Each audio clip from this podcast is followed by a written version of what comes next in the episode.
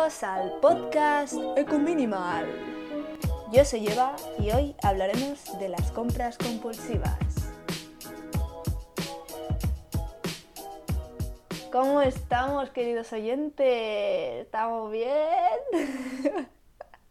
Yo de verdad espero de todo corazón que estéis bien. Yo estoy bastante bien, todo correcto, estoy en el mood de grabar este podcast y por eso lo estoy grabando. Pero hoy, pese a que esté muy bien, os traigo... Bueno, quería comentar por este episodio, que no tiene nada que ver, pero, pero me parecía que era necesario comentarlo, una noticia que es bastante mala, la verdad. Seguramente cuando estéis oyendo esto, la noticia ya no estará tan a la orden del día, pero es que su efecto estoy segura de que aún será vigente. Porque resulta que el Día Mundial del Medio Ambiente, el día 5 de junio, de hecho, no tengo confirmado que fuese ese día, a lo mejor fue antes, pero bueno, que salió a la luz la noticia de que se habían vertido 20.000, 20.000, ¿eh? Ojo al número. 20.000 toneladas de diésel en el Ártico, por el norte de Rusia, porque se derrumbó una central termoeléctrica, una de las partes de la central, y pues es que es súper fuerte, o sea, 20.000 toneladas de diésel en el río y está llegando ya hacia el mar. Es horrible, es una catástrofe medioambiental súper bestia. Y bueno, mm, la verdad es que esta noticia te hace darte cuenta de, de, los verdaderos impactos que tiene nuestro modo de vida y nuestra sociedad.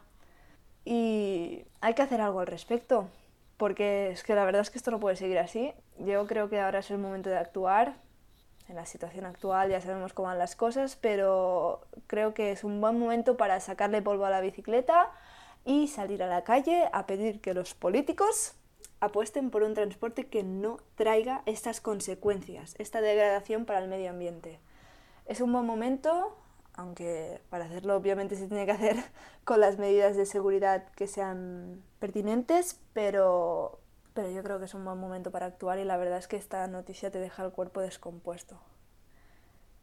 Pero bueno, eh, después de esta introducción así un poco más triste, pasaremos al tema principal del episodio. Intentaré estar así un poco más happy, aunque la noticia me pone triste, la verdad, y me en cierto modo cabrea. Pero no, intentaremos estar bien, porque hoy vamos a hablar de las compras compulsivas. ¿Qué son y cómo podemos dejar de realizarlas sin darnos cuenta? A ver, desde mi punto de vista, cuando nosotros compramos compulsivamente no somos conscientes, al menos no totalmente, de que lo estamos haciendo. Porque lo hacemos eh, dejándonos llevar por lo que vendría siendo el sistema económico actual y también por la sociedad en la que vivimos. Un poco así desde pequeños ya nos han acostumbrado que la verdad es que con el dinero podemos tenerlo todo, o mayoritariamente todo, y que las ofertas y los descuentos son unas gangas que hay que aprovechar porque favorecen a los consumidores. Y en realidad es todo lo contrario, porque las ofertas están creadas, en cierto modo, para perjudicarnos, para que compremos más todavía. Y también es cierto que con dinero no se puede comprar todo, o al menos no hace falta que lo compremos todo, aunque tengamos todo el dinero del mundo. Yo la verdad es que he estado muchos años de mi vida comprando compulsivamente sin ni siquiera saberlo. De hecho, hoy en día todavía hay cosas que me pueden, las compro compulsivamente sin, sin querer y no me gusta, pero, pero bueno, nadie es perfecto.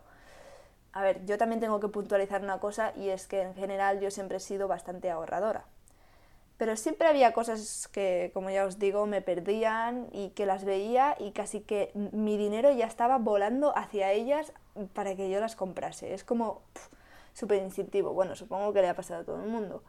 Y, y la verdad es que hasta que no me di cuenta de lo que yo necesitaba en realidad, pues yo no dejé de comprar así. Y ahora que estoy viéndolo con retrospectiva, yo de verdad os digo que eso ha sido una de las mejores decisiones que he hecho y por eso quiero compartirlo con vosotros.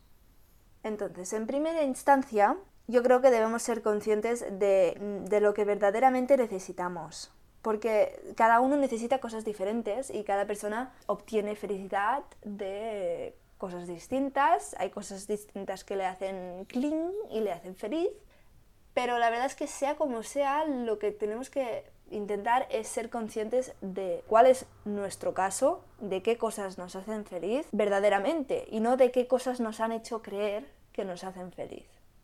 Yo, por ejemplo, esto lo descubrí cuando aprendí el minimalismo, que ya lo sabéis. He hablado mucho del minimalismo y este podcast lo tiene como eje central.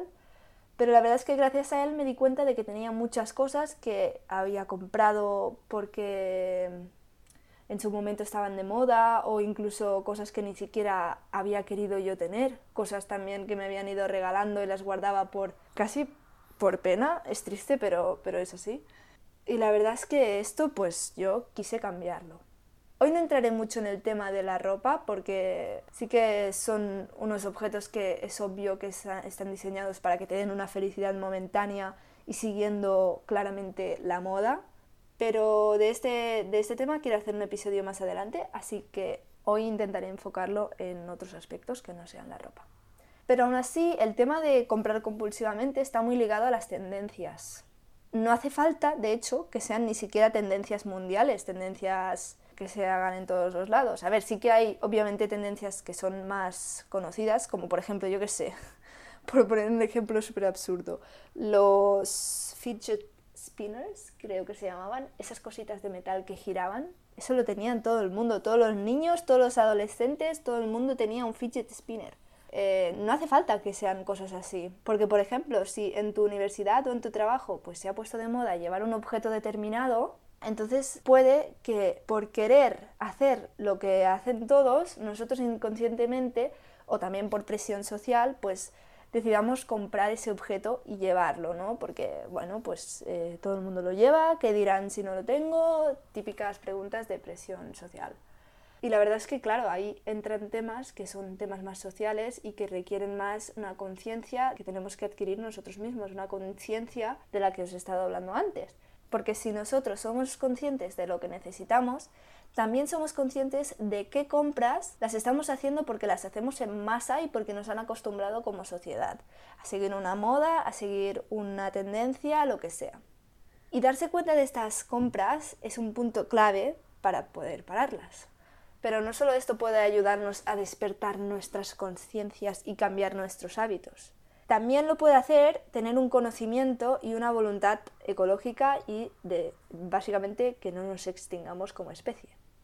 Porque si conocemos los recursos que implica eh, los objetos que tenemos, los objetos que compramos, entonces considero que podemos tomar decisiones con los ojos un poco más abiertos, viendo realmente lo que hay detrás de cada cosa. Mirad, os voy a poner unos ejemplos. Para producir una camiseta de algodón se necesitan, voy a decirlo literalmente, 2.000 litros de agua. Es decir, para que nos entendamos, el agua que bebe una persona durante tres años de su vida. Y estoy contando que una persona bebe dos litros de agua por día, pero todos sabemos que muy poca gente bebe dos litros de agua por día. Deberíamos, deberíamos beber dos litros de agua. Gotta drink more water, pero no lo hacemos. Así que bueno, yo voy a contar que todos, todos somos ciudadanos ejemplares y bebemos dos litros de agua al día. Tres años de agua potable es lo que requiere hacer una camiseta de algodón. Pero es que eso no es todo. Para producir unos vaqueros se utilizan 10.850 litros de agua, que en años de agua para beber serían 15 años de agua. Más después no estoy contando todos los pesticidas ni contaminantes que les echan a los cultivos de algodón y que luego se filtran al agua. O sea, sin contar esto. Yo la verdad es que personalmente, desde que soy consciente de estos datos, Va a sonar esto muy radical, yo no he vuelto a comprar una camiseta más. Y es que no he vuelto a comprar más camisetas, os lo digo en serio.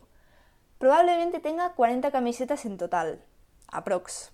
Otro tema es que aún tengo que minimalizar mi armario de verano. No vamos a entrar en eso, ya cuando esté de vacaciones lo haré. Pero dejando el tema de que tengo muchas camisetas, eh, yo con todas las que tengo no me hace falta comprar más. Y no quiero gastar estos recursos, no, no considero que sea necesario.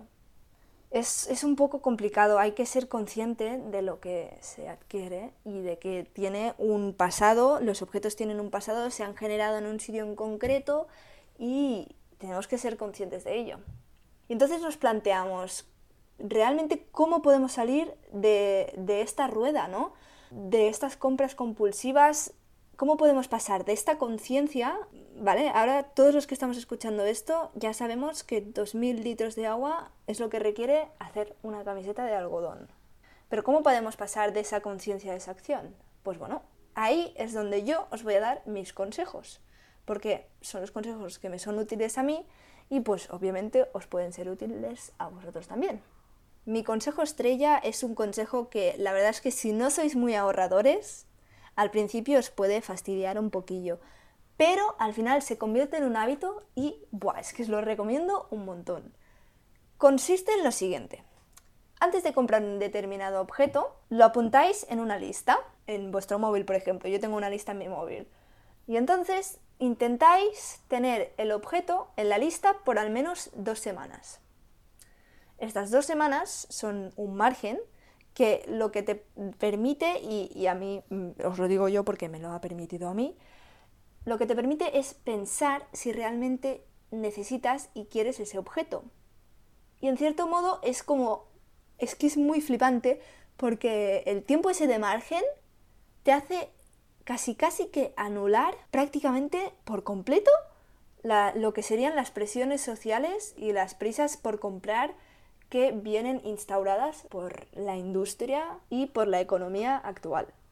En mi caso, yo la verdad es que tengo una lista con cosas y sin quererlo, hace meses que tengo apuntadas cosas y ahora cuando las miro es como que me doy cuenta que ya ni siquiera las quiero.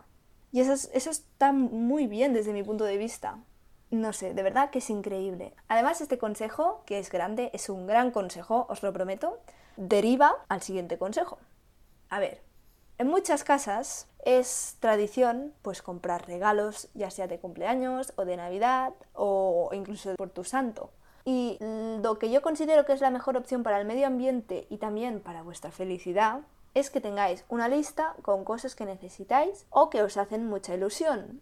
Esto está ligado con el primer consejo porque si ya tenéis una lista de objetos que queréis comprar pero que estáis esperando, entonces, simplemente enviáis una captura de pantalla de la lista a quien nos tenga que hacer un regalo y así saben lo que os hace falta.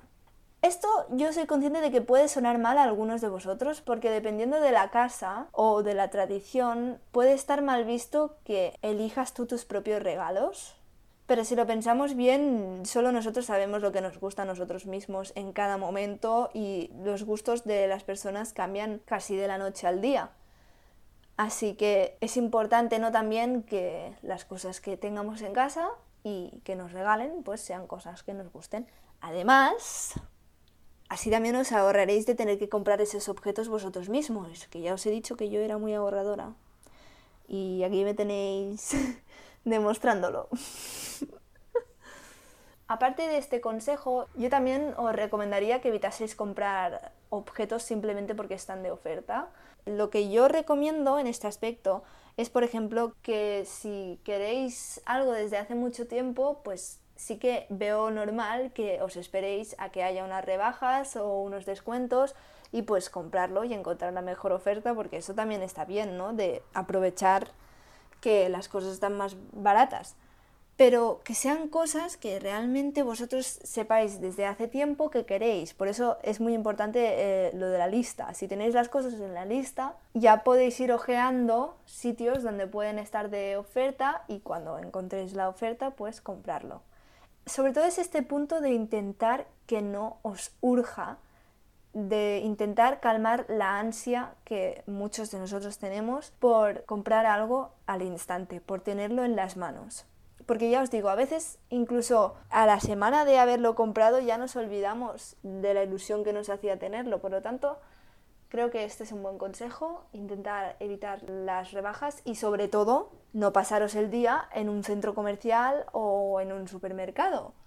Intentar ir al supermercado con la lista de la compra, intentar ir al centro comercial cuando sepáis, por ejemplo, que queréis algo muy concreto. Yo qué sé, doy un ejemplo que queréis una americana de color negro y la queréis comprar en una tienda específica porque es la talla que os va mejor.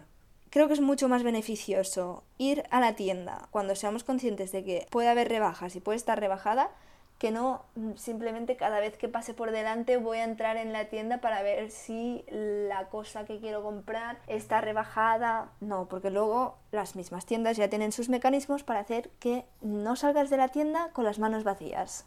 Fastidia bastante, pero es que lo tienen tan bien estudiado que la mejor manera de evitar comprar cosas que no necesitamos es no acudir a las tiendas.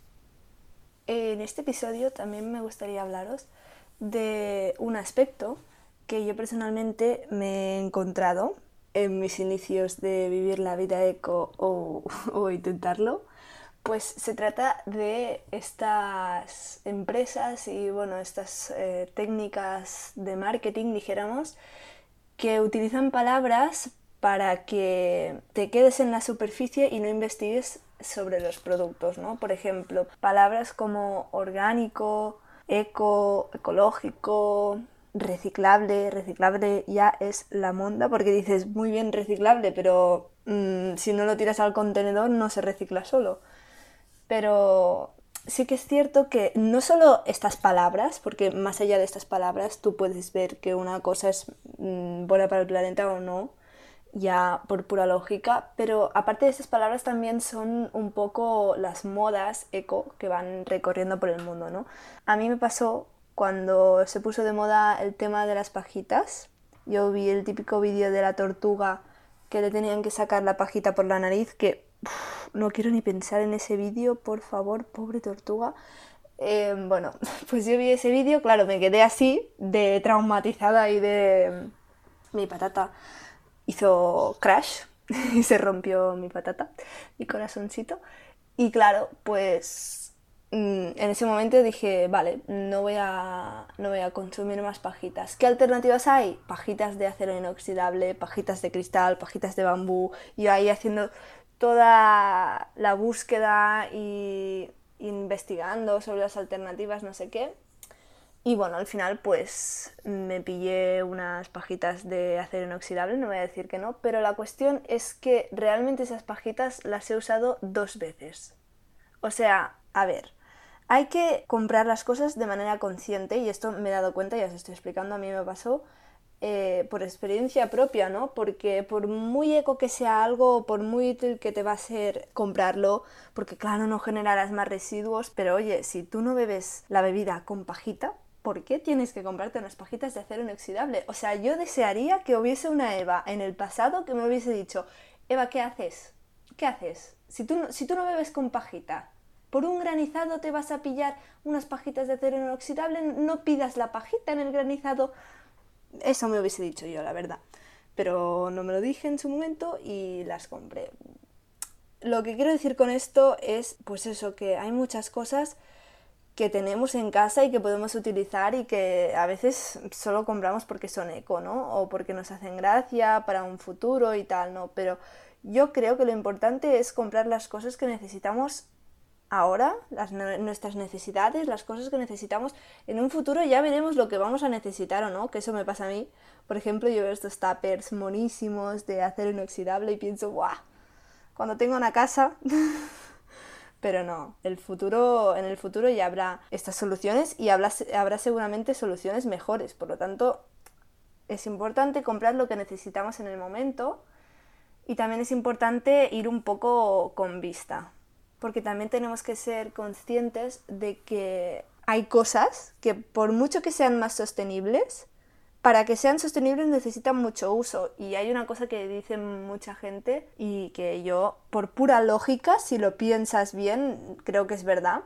Y es que, por ejemplo, las bolsas de tela, para que te salgan a cuenta en cuanto a recursos, porque claro, en cuanto a residuos, es eh, otro tema, pero para que salgan a cuenta en cuanto a recursos versus, por ejemplo, una bolsa de plástico, se tienen que usar, me parece que 100 o 200 veces. O sea, tienes que evitar comprar una bolsa de plástico 200 veces para que tu bolsa de tela te salga a cuenta. Haberla producido, el, por ejemplo, si es algodón, pues el algodón, eh, lo que sea. Y eso pues a mí personalmente me deja todo loca, porque yo, claro, en, un primer momento yo pensaba, Buah, es que es mucho mejor que invierta en cosas que son de tela que no que invierta en cosas que son de plástico, porque luego, total, son un residuo plástico que no se descompone, que no sé qué, que no sé cuántos. Y bueno, párate, párate un momento, porque yo, por ejemplo, mis bolsas que tengo para los productos las compré de tela. Y claro, cada bolsa para pesar productos a granel, aquí ya os estoy empezando a explicar mi vida, pero yo os lo explico para que no os pase lo mismo a vosotros y para que veáis que todo el mundo se equivoca y bueno, para que no cometáis el mismo error. Pues yo compré estas bolsas que eran de tela, ¿no? ¿Y qué pasa? Que cada bolsa pesa como 28 gramos, 30 gramos, que es en realidad es mucho peso si no te lo, si no te lo taran, si no te lo quitan, si no, si no te pesan las cosas fuera de la bolsa. Y claro, esto lleva sus complicaciones, ¿no? Porque cuando tú vas a un supermercado, eh, tienes que llevar las cosas a la caja sin bolsa, luego tienen que tararte la bolsa y luego tienes que meterlas en la bolsa si no se fían del número de peso que tienes apuntado tú. Que yo, por ejemplo, eso me ha pasado en los supermercados corrientes. Por ejemplo, el otro día fui a comprar a, a Veritas. Y Veritas es una tienda así más de productos ecológicos, es una cadena de hecho, que tiene algunas cosas a granel, ¿no? Pues yo compré eh, unas legumbres a granel. Y la chica se fió de que yo en mis bolsas tengo puesto el peso que tengo, porque me lo pusieron en mi tienda que compro yo a granel, allí me lo marcaron y ya pues se quedó y cada bolsa pesa diferente, entonces siempre se quita la tara, ya no tienes que llevar la bolsa vacía. Pues esta chica se fió del, peso de la bolsa que ponía en ese número, pero por ejemplo, alguna vez que he ido al Lidl, por decir un supermercado, porque es uno de los que yo voy más, porque lo tengo cerca de casa, pero mm, en el Lidl, por ejemplo, yo compré unas manzanas, las puse en la bolsa y para que me las pesase la señora tuvo que quitar todas las manzanas, pesarlas y luego ponerlas otra vez en la bolsa, porque no se fiaba del, del número que ponía en esa bolsa, que ahí, claro, yo no puedo entrar porque eso depende de la confianza que tenga cada persona en, en el cliente y cada empresa en la política y no sé qué. Pero claro, eso fue un error, ¿no? Comprar esas bolsas yo considero que fue un error porque hoy en día hay bolsas que son de estas em, hechas con plástico, que quizás sean igual de duraderas o más y que no requieren todo el esfuerzo de tener que tarar la bolsa y tener que perder tu tiempo, el tiempo de la señora de la caja y el tiempo de la persona que está esperando por eso pienso que fueron un poco un error y no lo valoré bien en su momento, aparte de que para que me salgan a cuenta tengo que usarlas muchísimas veces más de lo que tendría que usar las, las que fueran de plástico. Por lo tanto, eh, es un poco locura y es un poco lioso, pero lo que quiero decir con esto es que penséis muy bien antes de comprar las cosas y que, que aprovechéis todo lo que tengáis que porque una cosa os digan que es ecológica y una web venda sin plástico y sea una cosa que os vaya a permitir evitar el plástico, pensároslo bien, porque esto también es uno de los factores que hace que las compras compulsivas sean tan difíciles de erradicar, ¿no? Porque a la mínima que hay un punto en el que ves que la gente resbala, ¡pam! Allí seguro que hacen un producto para que la gente caiga, ¿no? Esto es como mm, los productos para adelgazar. Te engañan por donde pueden, la verdad, ya sea con buena intención o con mala intención. Lo importante es ser consciente de esto, ser consciente de las compras que hacemos y controlar muy bien lo que realmente necesitamos y lo que realmente favorece al planeta. Por eso esta es una de las complicaciones de vivir la vida eco y es que tienes que estar bastante alerta de bastantes cosas eh, pero bueno, eso puedo reflexionarlo en otro episodio. Sigamos, sigamos. Sigamos con el episodio.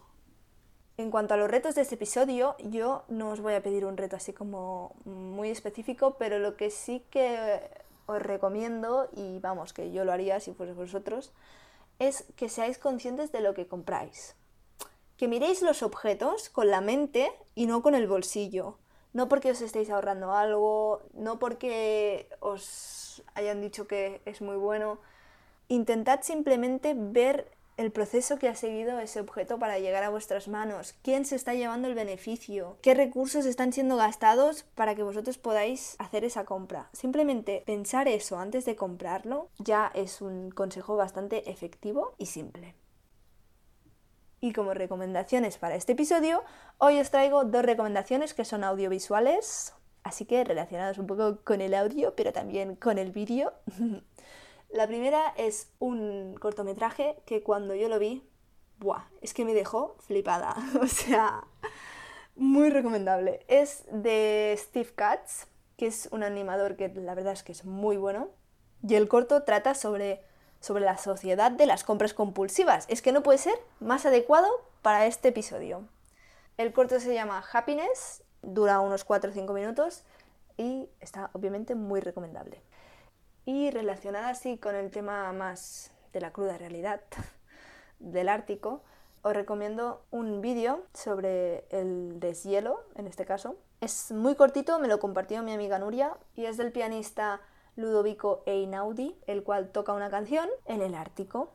Y la verdad es que el vídeo es espectacular. O sea, la canción, ¿qué queréis? Es Ludovico Einaudi, no se puede pedir más. Y encima el vídeo, la edición, todo, es que te impacta, te impacta. Os lo digo en serio que yo casi lloro. O sea, literalmente lo vi ayer y me impactó tanto que se lo envié a todo el mundo, así que por aquí obviamente no iba a olvidarme de dejarlo y más comentando la noticia que hemos comentado al inicio de este episodio. Muy recomendables los dos vídeos y como siempre tenéis el enlace en la descripción. También os recuerdo que la descripción se ve mucho mejor desde la plataforma iBox que desde las otras plataformas porque Spotify, lo siento amigo, pero es que no te abre las descripciones. Se ven solo un trozo, se ve todo pegado, no iBox te deja los párrafos, te deja todo lo que tú pones, los espacios, todos los enlaces.